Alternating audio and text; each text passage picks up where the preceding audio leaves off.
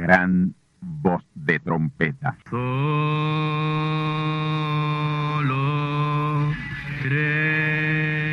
Saludos amigos y hermanos radioyentes. Están ustedes en sintonía con la audición radial Gran Voz de Trompeta, con el mensaje final de Dios al mundo, a la iglesia y a su pueblo escogido. Esta es la voz de Dios, proclamando el mensaje del Evangelio del Reino, o Evangelio eterno, a todos los que moran en la tierra, en el cumplimiento de Apocalipsis capítulo 14 y verso 6. Este es un mensaje de alerta y de apercibimiento ante los eventos proféticos del fin del mundo que ya han comenzado. No es que viene el fin del mundo, es que ya comenzó. Y en esta audición radial ustedes se mantendrán bien informados y apercibidos sobre cómo asegurar la salvación y la vida eterna, que es lo importante ante tales eventos. A continuación, ustedes escucharán no un mensaje doctrinal ni dogmático, sino la pura palabra de Dios, probada con las escrituras, la verdad como la verdad es, pues conoceréis la verdad y la verdad os libertará.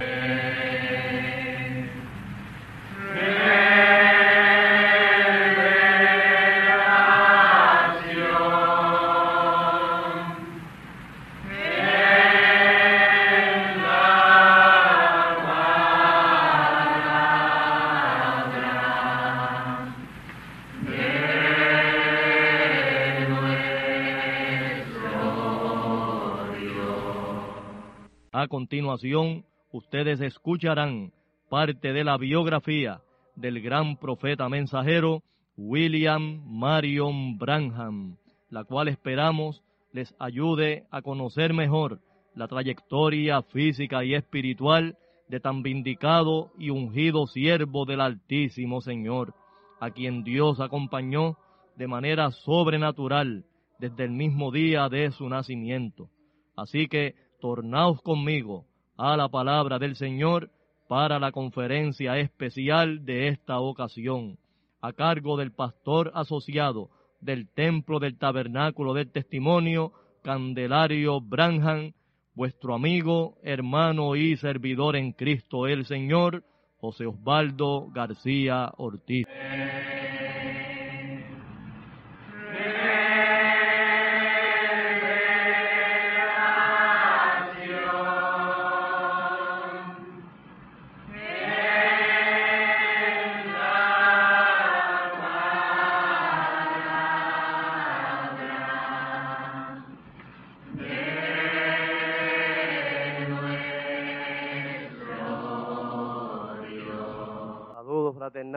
Bendecidos todos del Altísimo y Valiente Señor en esta tarde. Bienvenidos todos al templo del tabernáculo del testimonio Candelario Branham, donde nos congregamos cada fin de semana para adorarle, alabarle y recibir lo más grande que ser humano pueda recibir, el pan de vida eterna, la palabra del Señor. Gloria a Dios. Buscamos nuestras Biblias, mis amados hermanos, una porción de la palabra que se encuentra en San Lucas capítulo 4, los versos 14 al 21. Evangelio según San Lucas capítulo 4, donde aparece un tremendo eh, incidente que ocurrió en el ministerio del Señor Jesús y que se repitió en el ministerio del profeta William Marion Branham. Gloria al Señor. Dice así la palabra, San Lucas capítulo 4, comenzando en el verso 14. Y Jesús volvió en virtud del Espíritu a Galilea. Y salió la fama de él por toda la tierra de alrededor y enseñaba en las sinagogas de ellos y era glorificado de todos. Y vino a Nazaret, donde había sido criado, y entró conforme a su costumbre el día del sábado en la sinagoga y se levantó a leer. Y fuele dado el libro del profeta Isaías. Y como abrió el libro, halló el lugar donde estaba escrito, el Espíritu del Señor es sobre mí. Gloria a Dios. Esto probaba que era el ungido del Señor, el Mesías, el vicario de Dios en la tierra. Gloria a Dios. Por cuanto me ha ungido para dar buenas nuevas a los pobres me ha enviado para sanar a los quebrantados de corazón, para pregonar a los cautivos libertad y a los ciegos vista, para poner en libertad a los quebrantados, para predicar el año agradable del Señor. Y rollando el libro, lo dio al ministro. Noten, el que le había dado el libro era el ministro de allí. Amén, de la sinagoga. Y sentóse, y los ojos de todos en la sinagoga estaban fijos en él. Y comenzó a decirles, hoy se ha cumplido esta escritura en vuestros oídos. Gloria a Dios, maravillosa la porción de la palabra. Vamos ahora, mis amados hermanos, en íntima comunión con nuestro Padre, en señal de reverencia ante Él, inclinemos nuestros rostros para pedir su bendición en la palabra y que Dios nos dé a cada uno lo que anhelamos y deseamos recibir en esta tarde. Gloria a Dios, la bendición de su palabra. Así que oremos a Dios, mis amados hermanos. Querido Padre Celestial, Creador de los cielos y de la tierra, gran teofanía, gran Espíritu Santo y eterno, Hijo de Abraham, Dios Todopoderoso. Estamos delante de tu presencia, Señor, en esta tarde. Y estamos aquí, oh Padre, porque hambreamos de ti, Señor. Tenemos hambre y sed espiritual de tu palabra. Y tú eres el único que puede saciar y mitigar esa hambre y esa sed espiritual. Aleluya. Y por eso te invocamos, Señor, para que derrames en nuestros corazones la bendición de la palabra. Gloria a tu nombre, Padre. Bendícenos de principio a fin, Señor. Toma las riendas de este servicio y que la bendición sea una especial en nuestros medios. Aleluya. Que sintamos la divina presencia tuya aquí entre nosotros por medio de la palabra, porque la palabra eres tú mismo. Gloria a tu nombre. Aleluya.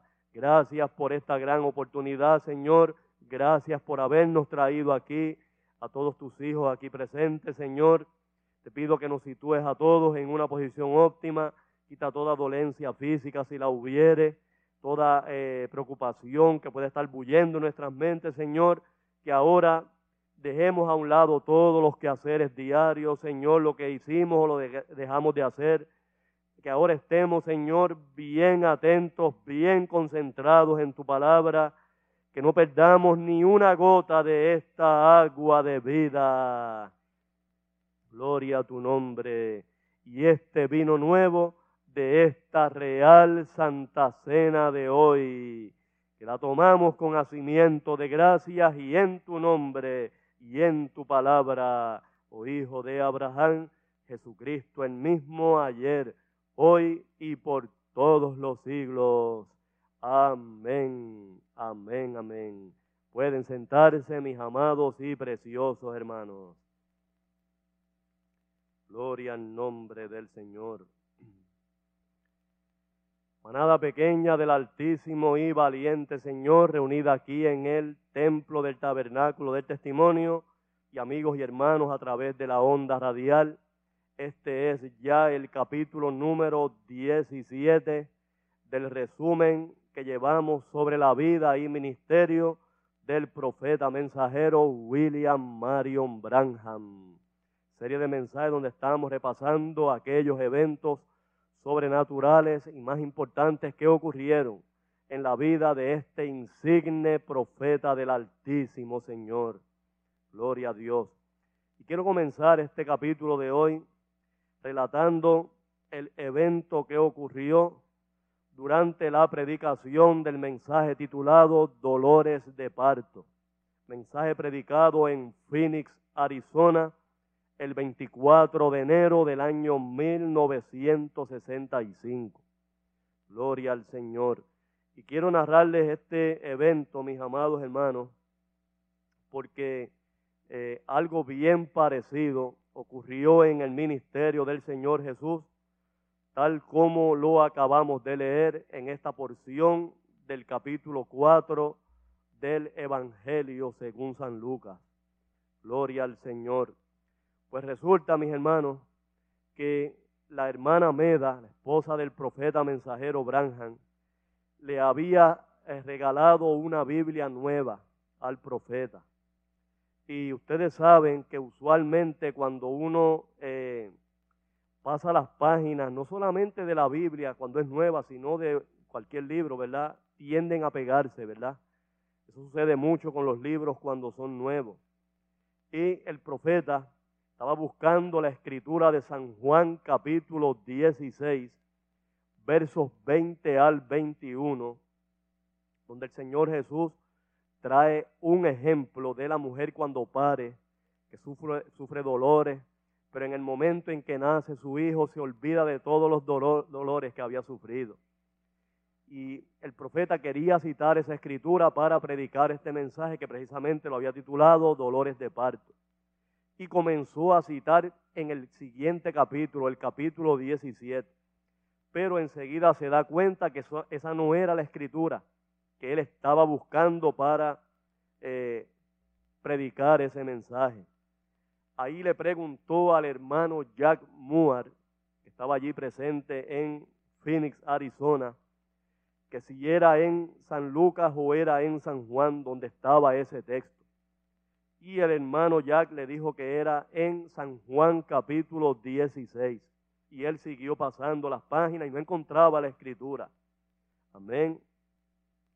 ¿Saben qué sucedió, mis hermanos? Como esta era una reunión a la que habían sido invitados muchos ministros, habían más de 100 ministros reunidos en, esa, eh, en ese servicio. Entre ellos estaba un sacerdote, arzobispo de la Iglesia Católica Romana, amén, de la zona metropolitana en Estados Unidos, llamado John Stanley y él se levantó, él tenía el atuendo típico de los sacerdotes, la bata esa que ellos usan con las cruces, toda esa vestimenta que usan los sacerdotes, y fue a la plataforma con su Biblia. Amén. Y se la entregó al profeta y le dice estas palabras, Hijo mío, estate tranquilo que Dios está a punto de hacer algo si estos pentecostales no lo ven, yo lo veo. El profeta le extrañó que él dijera esas palabras, pero ahí citó la escritura de la Biblia que el hermano, que este eh, arzobispo católico le había entregado al profeta. Amén. Y como dije, él le extrañó mucho que él eh, le dijera estas palabras, porque el día anterior él también había estado en el servicio y el, profeta mensajero Branham había predicado el mensaje titulado Cisternas Rotas. Y él notaba que a cada rato en el mensaje, cuando el profeta comentaba algo o decía algo, ¿verdad? En la predicación, este sacerdote se estremecía allí en la silla y, y meneaba la cabeza. Y el hermano Branham pensaba, este hombre no está creyendo nada de lo que yo estoy diciendo. Era lo que él pensaba. Porque el hombre allí en la silla se estremecía, mis amados hermanos. Y no era que no estuviera creyendo, era que se estaba dando cuenta que lo que el profeta estaba predicando era nada más que la verdad. El verdadero evangelio, la verdadera palabra de Dios. Amén. Oh, bendito el nombre del Señor.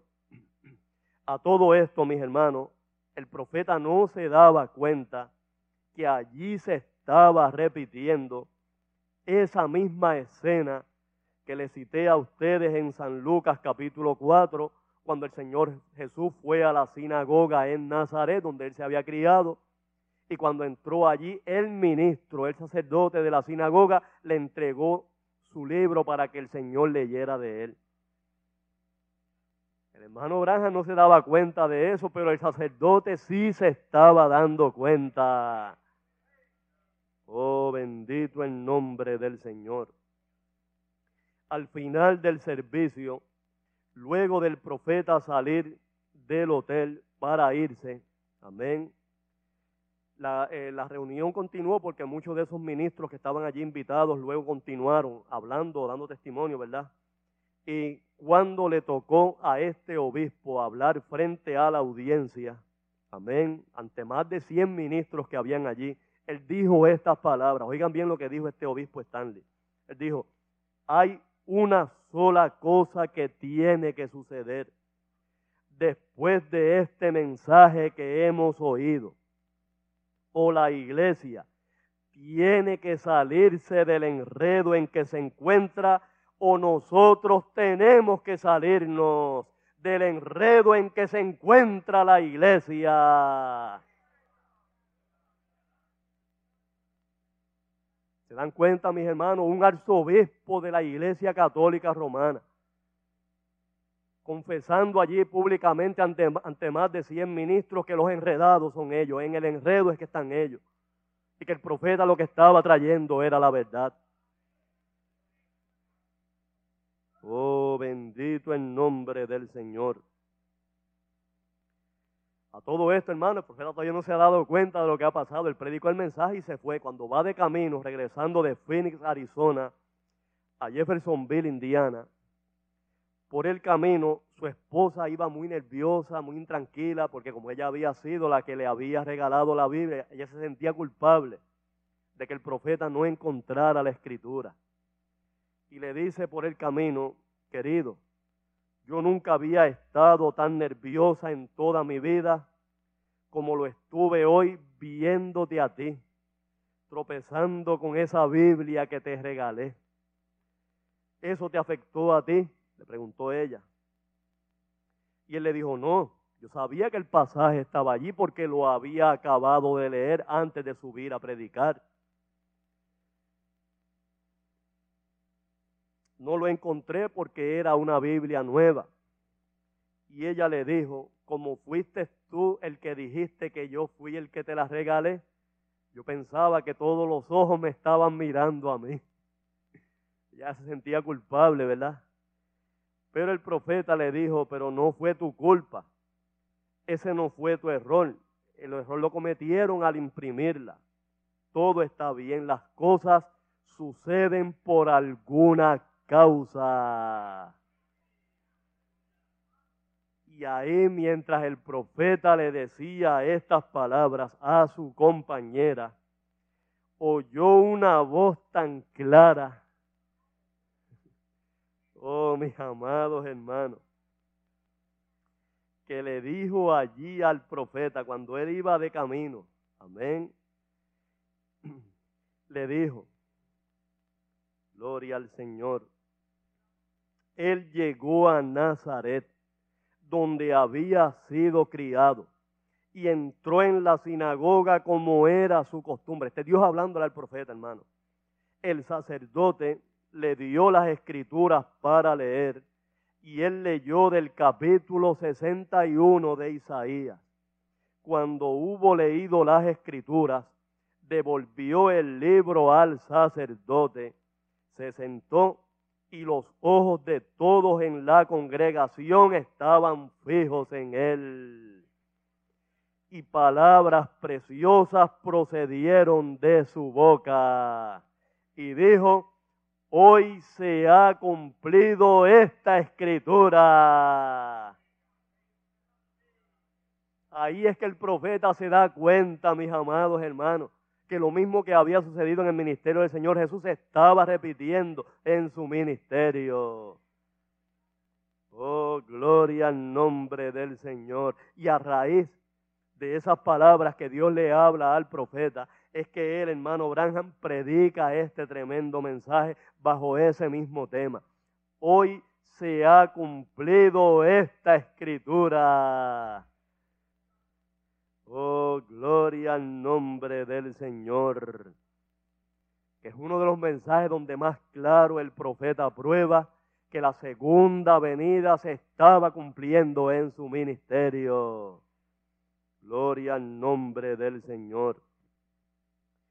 Fíjense ustedes, mis hermanos, pensar que un sacerdote católico se diera cuenta de lo que estaba pasando allí, que se estaba repitiendo lo que había sucedido en el ministerio del Señor Jesús y que aquella gente allí no se dieran cuenta. Por eso él le dijo, si estos pentecostales no lo ven, yo lo veo. Amén. Y noten otro detalle, mis hermanos, en esa escritura de San Lucas capítulo 4, que fue la escritura que el Señor leyó. Era una escritura que probaba el Señor era el ungido de Dios. Lo dice ahí claramente en Isaías capítulo 61, el Espíritu del Señor es sobre mí, porque me ha ungido Dios. Así que ese era el ungido de Dios, mis hermanos. Amén. El Mesías, la palabra Mesías lo que significa es eso, el ungido. Amén. Oh, gloria al Señor. Aleluya. Así que vean ustedes que era una escritura que identificaba claramente que allí se estaba cumpliendo la segunda venida de Cristo. Y es por eso que ya al final de este mensaje, hoy se ha cumplido esta escritura que fue predicado luego el viernes 19 de febrero del año 1965. Amén el profeta dice ya al final, el último párrafo del mensaje, él dice, yo les he leído las escrituras, mostrándoles más de una docena de evidencias de que estamos viviendo en los últimos días. La generación que verá a Jesucristo volver a la tierra. Y esta noche les digo de nuevo, hoy se ha cumplido esta escritura ante vuestros ojos. Ustedes allá en Tucson, en California, en Nueva York y demás lugares, a través de esta línea telefónica, hoy se ha cumplido esta escritura ante vuestros ojos. Gocémonos y alegrémonos porque las bodas del Cordero son venidas y su, novia se ha aparejado. Hasta ahí la cita, mis amados hermanos. Noten ustedes lo claro que el profeta identifica la segunda venida allí cumplida. Amén porque estábamos viviendo en ese tiempo, ¿verdad? La generación que fue de la que habló el Señor Jesús en Mateo capítulo 24, que vería el regreso de Jesucristo a la tierra. No revela claramente el Señor ahí en esa parábola de la higuera. Amén. Ahí en Mateo capítulo 24. Que cuando la higuera floreciera, y esa higuera señala a Israel, ya eso lo hemos probado aquí por la palabra, mis hermanos. Amén cuando la higuera floreciera, esa generación no pasaría sin que lo que estaba profetizado ahí tuviera cumplimiento. Y de lo que está hablando el Señor ahí en ese sermón profético es de su venida, de la venida de Cristo. ¿No fue esa la pregunta que le hicieron los discípulos? Y por motivo de esa pregunta es que él trae ese sermón profético.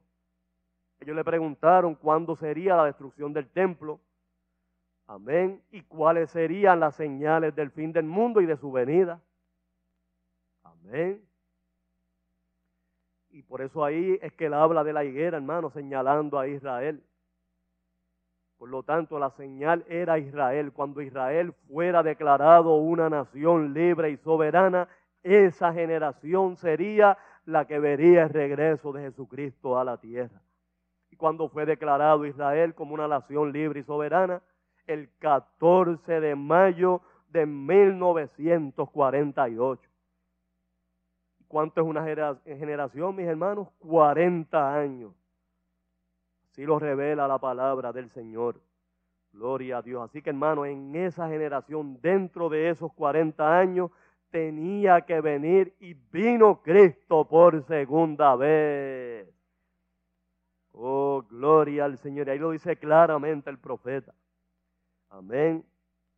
Repito, él dice, yo les he leído las escrituras, mostrándole más de una docena de evidencias de que estamos viviendo en los últimos días. La generación que verá a Jesucristo volver a la tierra. Y esta noche les digo de nuevo, hoy se ha cumplido esta escritura ante vuestros ojos. Amén. Y luego menciona tres lugares. Había muchos más lugares conectados a través de la línea telefónica, escuchando simultáneamente el mensaje mientras el profeta lo estaba predicando. Pero ¿por qué él menciona tres lugares en específico? Tucson, Arizona, California y Nueva York. ¿Por qué esos tres lugares, mis hermanos? Porque es ahí donde se concentra la mayor cantidad de seguidores del mensaje del profeta mensajero William Marion Branham. Y la mayoría de esa gente en esos lugares no creen todavía al día de hoy que en el hermano Branham vino Cristo por segunda vez. Por eso es que lo menciona ahí por nombre, mis hermanos. Oh, bendito el nombre del Señor. Noten ustedes que esa escritura que citó el Señor es Isaías capítulo 61, versículos 1 y 2. Y la escritura que el profeta quería leer es invertida. Era San Juan capítulo 16. 16 es el mismo 61, pero invertido. Y los versos, amén, el verso era el 21. Amén, allá era Isaías 61, 1 y 2. Acá era San Juan 16, verso 21, los mismos números pues invertidos. Oh, gloria al Señor. Para mí no son coincidencias, mis hermanos. Amén. Oh, gloria al nombre del Señor. Aleluya. Fíjense ustedes lo claro que el profeta identifica el cumplimiento de la segunda venida de Cristo. Gloria a Dios. Y voy a continuar con los siguientes mensajes el profeta predicó en ese tiempo, hermanos, porque son bastante, ¿verdad? Y entonces si los traemos uno a uno, eh, nos tomaría demasiado mucho tiempo. Otro de los tremendos mensajes que el profeta mensajero William Marion Branham predicó en ese tiempo fue el mensaje titulado Divorcio y Recasamiento.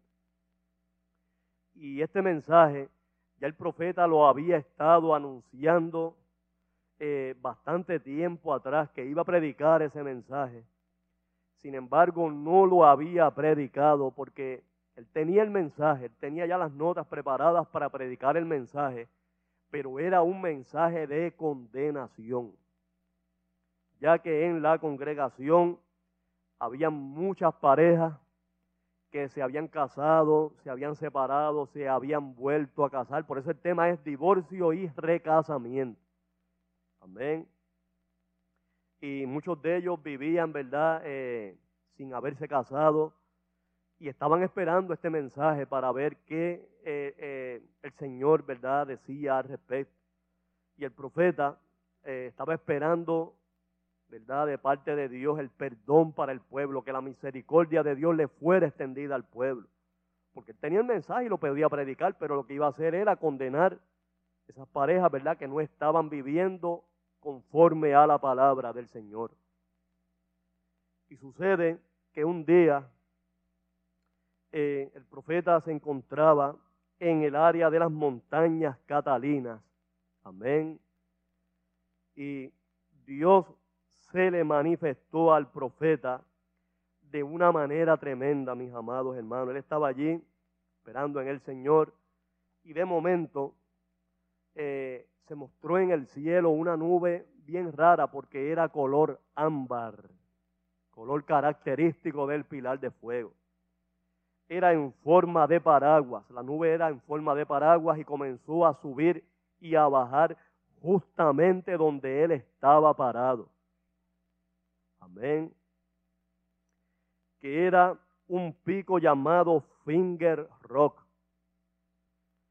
Y tan tremenda fue la cosa que desde abajo, desde, desde la ciudad abajo, Tucson, Arizona, se veía todo lo que estaba pasando allí en esa área de las montañas Catalinas. Y en una escuela cercana allí en la ciudad, en un salón de clase, estaban viendo lo que estaba pasando y la maestra sacó a los estudiantes afuera al patio para que vieran claramente esa tremenda señal allí en las montañas Catalinas. Gloria a Dios.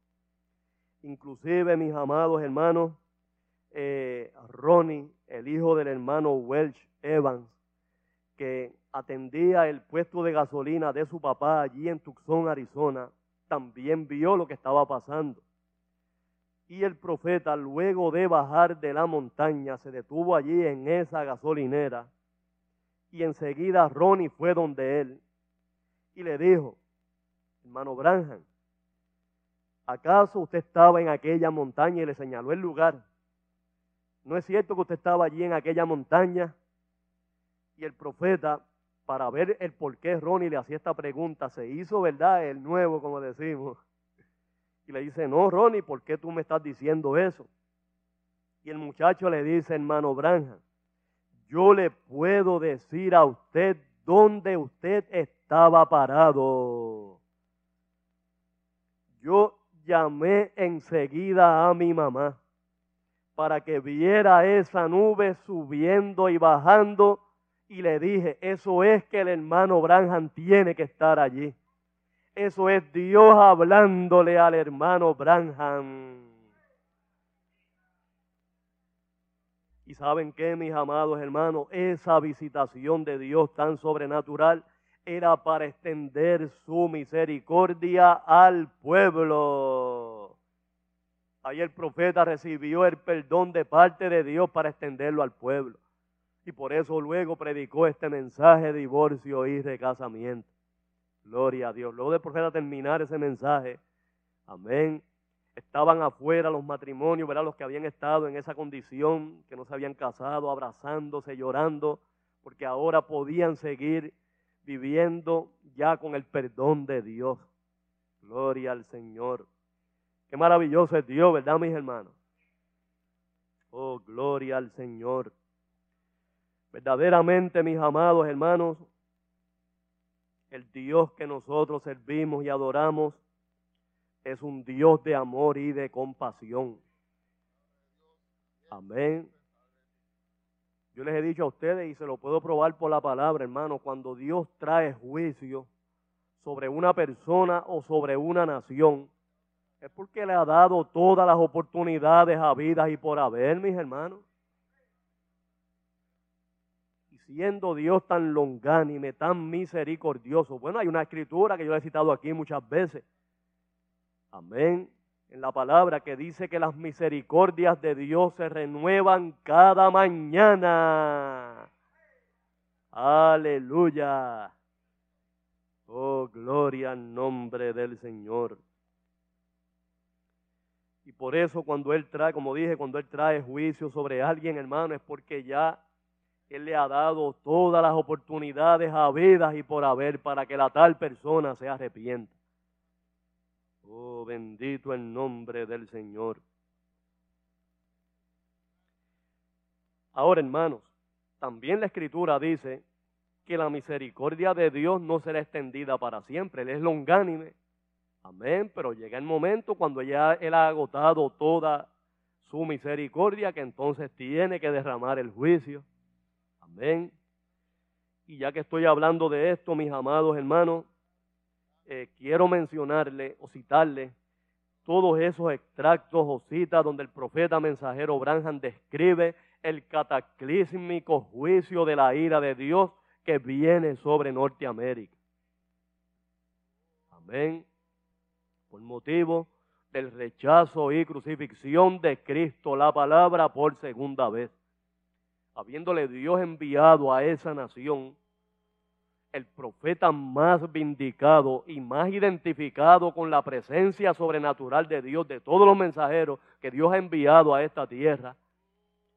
Y que le hayan cerrado la puerta a las iglesias, hermanos, que no le hayan recibido como debieron recibirle. Eso sí que no tiene perdón de Dios, mis hermanos. Amén. Ese cataclísmico juicio de la ira de Dios comenzará con el hundimiento de esa costa oeste de la nación norteamericana, comenzando por ese gran terremoto que el profeta predijo que tendrá su epicentro en la ciudad de Los Ángeles, California. Amén. Que fue la meca, ¿verdad? La cuna de la séptima y última edad de la iglesia, la edad de la Odisea. Ahí fue que nació el movimiento pentecostal, en la calle Azusa número 312, en Los Ángeles, California, en el año 1906. Amén. Y esa fue la edad a la que fue enviado William Marion Branham como su ángel mensajero. Amén. Pues el profeta mensajero en varios mensajes como este del cual les voy a citar. Amén él predice que esa venida de e, ese gran terremoto será poco antes de la venida del Señor. Y ya ahí lógicamente se trata de la tercera venida de Cristo, porque ya la segunda tomó lugar y todavía esa área está en pie. Así que está, está profetizando aquí, mis hermanos, de la próxima venida del Señor, la tercera venida de Cristo. Amén. Oh, bendito el nombre del Señor. Escuchemos donde el profeta así lo revela. Del mensaje titulado ¿Quién dicen ustedes que es este? Mensaje predicado el domingo 27 de diciembre del año 1964 en Phoenix, Arizona. Él dice, y cito, miren los terremotos aquí en California. Yo predigo que antes de la venida del Señor Jesús, noten, antes de la venida del Señor Jesús, Dios hundirá ese lugar. Yo creo que Hollywood y Los Ángeles y esos lugares sucios allá, que el Dios Todopoderoso los hundirá. Ellos se hundirán hasta el fondo del mar. Ahí la cita, mis amados hermanos. Y no es el único mensaje donde el profeta hace esta predicción, amén, sobre el hundimiento de esa costa oeste de los Estados Unidos, con ese, con, ese terremoto con epicentro en Los Ángeles, California. También en el mensaje titulado Escogiendo una novia, mensaje predicado el jueves 29 de abril del año 1965, amén, en Jeffersonville, Indiana, el profeta dice, y cito, también me da una profecía concerniente a este gran terremoto. Él dice, ustedes no saben la hora en que esta ciudad un día va a estar hundida en el fondo de este océano.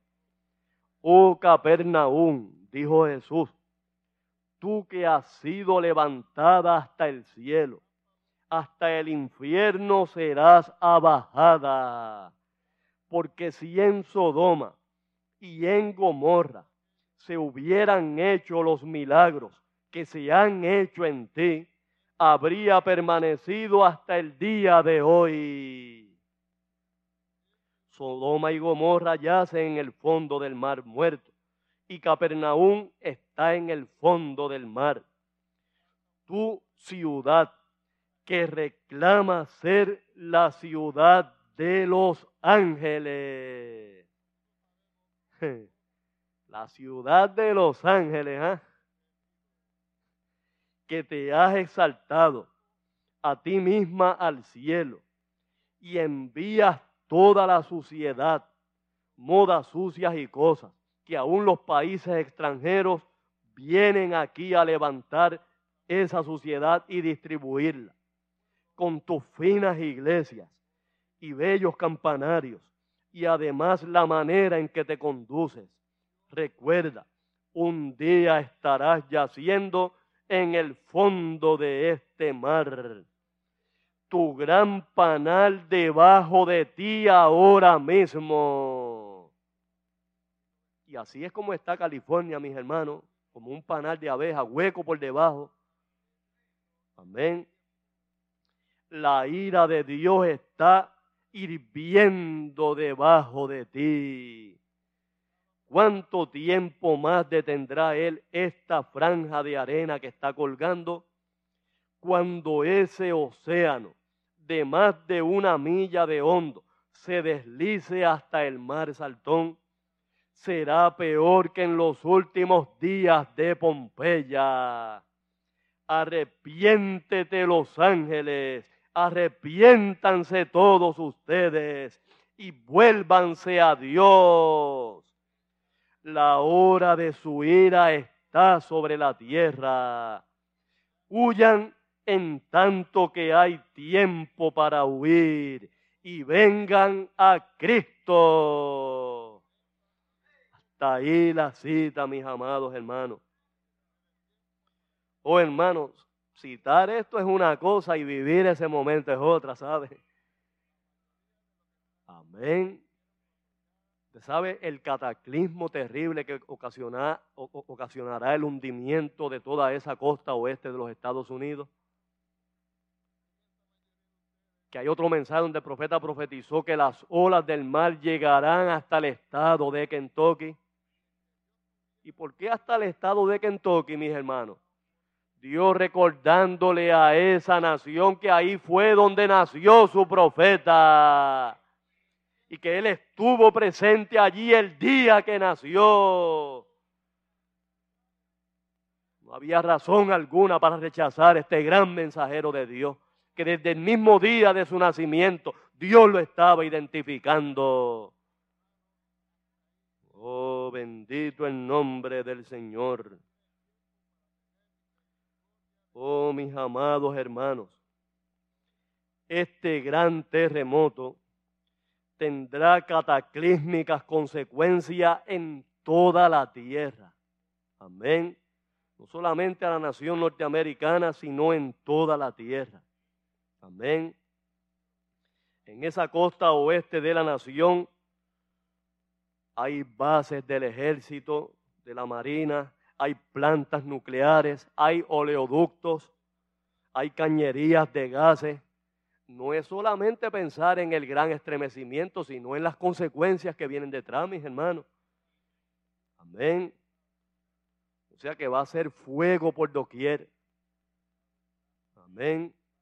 Y otra cosa, hermano, la tremenda hambruna que va a causar el hundimiento, especialmente de ese estado, que le llaman todavía el estado dorado de Golden State.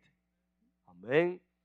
Y se le llama California el estado dorado no solamente por el mucho oro que se encontró en esas tierras, en aquella fiebre del oro hace unos siglos atrás, sino por lo productivo que es ese estado, mis hermanos. Miren, oigan esto, hermanos. Si California fuera una república libre, separada de la nación norteamericana, sería hoy por hoy el país más rico del mundo entero, por lo mucho que produce. Amén. Allí la tierra, yo he estado allí en California, no estoy hablando por algo que me han dicho, yo he estado allí, hermano, y he visto cómo se produce ahí en ese estado. Terreno es negrecito, lo que llaman topsoil, por eso produce tanto. Amén. Y ustedes pueden ver, hermano, en los supermercados que la mayoría de las frutas y vegetales que consumimos vienen todas de ahí. Amén. Así que hermano, el hundimiento de ese estado traerá hambre y escasez a nivel mundial. Amén. Aquí mismo en Boriquén se va a sentir la hambruna, hermano. Oh, bendito el nombre del Señor. Hay otros mensajes también donde el profeta eh, habla o profetiza, ¿verdad?, sobre el hundimiento de esa costa oeste hay otro mensaje donde él dice que Tucson, Arizona, quedará a puerto de mar. Amén. Y es que Arizona es estado fronterizo con California. y para que Tucson quede como puerto de mar. Eso significa que el estado completo se va a hundir. Amén. California es un estado grande, ¿sabe? Y, y bien montañoso, hermano, y tremenda montaña. Bueno, tiene el segundo pico más alto de Estados Unidos, está ahí en la Sierra Nevada. Cuando todas esas inmensas rocas y esos árboles gigantescos, secoyas que hay ahí, se hundan en el mar, ¿se imaginan ustedes el oleaje tremendo que va a causar, mis hermanos? Bueno, el profeta Candelario predijo que el oleaje barrerá, brincará por encima del istmo de Panamá y todas las costas de Centroamérica, Suramérica y las islas del Caribe serán barridas. Es profecía, mis hermanos. Y va a suceder, ¿saben? Y no se tarda mucho, hermanos. Miren cómo ha estado temblando en estos últimos días toda esa franja oeste del Pacífico. Chile, Argentina, Costa Rica, Panamá, el mismo California. Amén. Oh, bendito el nombre del Señor. Gloria a Dios. Mis amados hermanos, hay otro importante detalle aquí que quiero mencionar por este tiempo, ¿verdad?, en que el profeta está predicando estos mensajes. Y es que luego del profeta haber eh, realizado su viaje allá a eh, Sudáfrica, él sentía el deseo en su corazón de regresar. Amén. Y él anhelaba volver a predicarle a los africanos, especialmente a, los nativos, ¿verdad? En, en Sudáfrica, a los hermanos de la raza negra. Pero había tenido muchos contratiempos, mis amados hermanos. Y eh, tras bastidores sabemos, ¿verdad?, que la misma iglesia denominacional, cuyo concilio tiene su sede allí en Sudáfrica, se movió de manera bien sutil para impedirle al profeta que volviera a dar campañas evangelísticas en esos territorios. Amén. Debido al gran éxito y acogida que tuvo el profeta en su campaña, ¿verdad? En la década de los 50, donde ustedes recuerdan, ¿verdad? Allá en Durban, Sudáfrica, que en aquella tremenda campaña en el hipódromo, donde tantas sanidades hubo, miles de sanidades, que hasta el alcalde tuvo que avisarle al profeta allá al hotel donde él se hospedaba, para que viera la caravana de camiones que él había ordenado para que recogieran todos los artefactos que habían quedado en aquel estadio. Muletas, sillas de ruedas, camillas, bastones, artefactos ortopédicos, que la gente que fue sanada dejó allí. Eran unos siete camiones que venían estivados hasta arriba, llenos de todos esos aparatos. Y detrás venían desfilando miles y miles de personas. Amén. Que habían sido sanadas, que habían sido liberadas. Gloria al nombre del Señor. Amén. Y el profeta tenía el gran anhelo de regresar. Y escuchen este detalle, mis amados hermanos, que no lo había mencionado, ¿verdad?, en la vez anterior que prediqué sobre esta tremenda campaña en Sudáfrica. Resulta que una de las tribus que vino a esa campaña, vino la tribu completa y vino hasta la reina de esa tribu vino con 17 vagones llenos de gente para asistir a esa reunión. Amén, la reina de la tribu. Y ella le había dado permiso al hermano Branham para que el profeta, cuando quisiera regresar a su territorio, ya fuera un viaje de cacería o lo que él quisiera, que él regresara cuando lo quisiera. Amén. Y como el gobierno le había negado al profeta la visa como predicador, le había eh, solicitado una visa para entrar a Sudáfrica como predicador, ¿verdad? Como evangelista. Pero se la denegaron y sabemos tras bastidores, ¿verdad? Porque fue en la misma iglesia, como les dije, mis hermanos. Y la razón es porque el profeta mensajero Branham no se identificaba con ningún grupo denominacional. Cualquiera de aquellos grupos, ¿verdad? Que estuvieron, eh, sus pastores estuvieron en la campaña, si él se identificaba con uno de ellos, enseguida le daban la visa. Pero el hermano Branham, ustedes saben que no era un denominacional. Él era enemigo de eso. Amén. Oh, bendito el nombre del Señor. El profeta siempre eh, condenó ese sistema eclesiástico denominacional. Amén. La próxima semana escucharán ustedes la segunda parte de esta conferencia. No dejen de escucharla.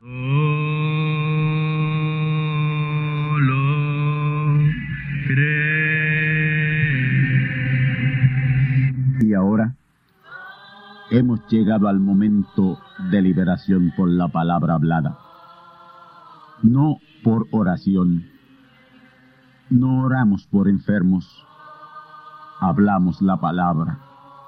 Jesús nunca oró por un enfermo. Él dijo la palabra. Él habló la palabra. Y la palabra fue enviada. Y curó los enfermos. Resucitó los muertos limpió los leprosos, abrió ojos a ciegos, oídos a sordos, desató lenguas a mudos. Y la buena noticia hoy es que Él es el mismo, antier, ayer y hoy. Lo que Él hizo antier y ayer por otros, lo puede hacer hoy por ti. Tened la fe de Dios. Al que cree, todo es posible. Cree solamente y te será hecho. Enfermedad maligna, enfermedades producidas por demonios, virus, bacterias y gérmenes, os echo fuera y os maldigo con maldición de muerte, y proclamo liberación sobre todo oprimido del diablo, que llene los requisitos para ser liberado. Enfermedad te declaro fuera de existencia, y pido la sanidad de los enfermos y la liberación de los oprimidos, en el nombre del Hijo de Abraham, el Todopoderoso Señor. Amén. Amén. La palabra ha sido dicha. La palabra ha sido hablada. Y tú estás liberado. Da gracias a Dios por tu liberación. Y ve y cuéntale a otros lo que Dios ha hecho por ti.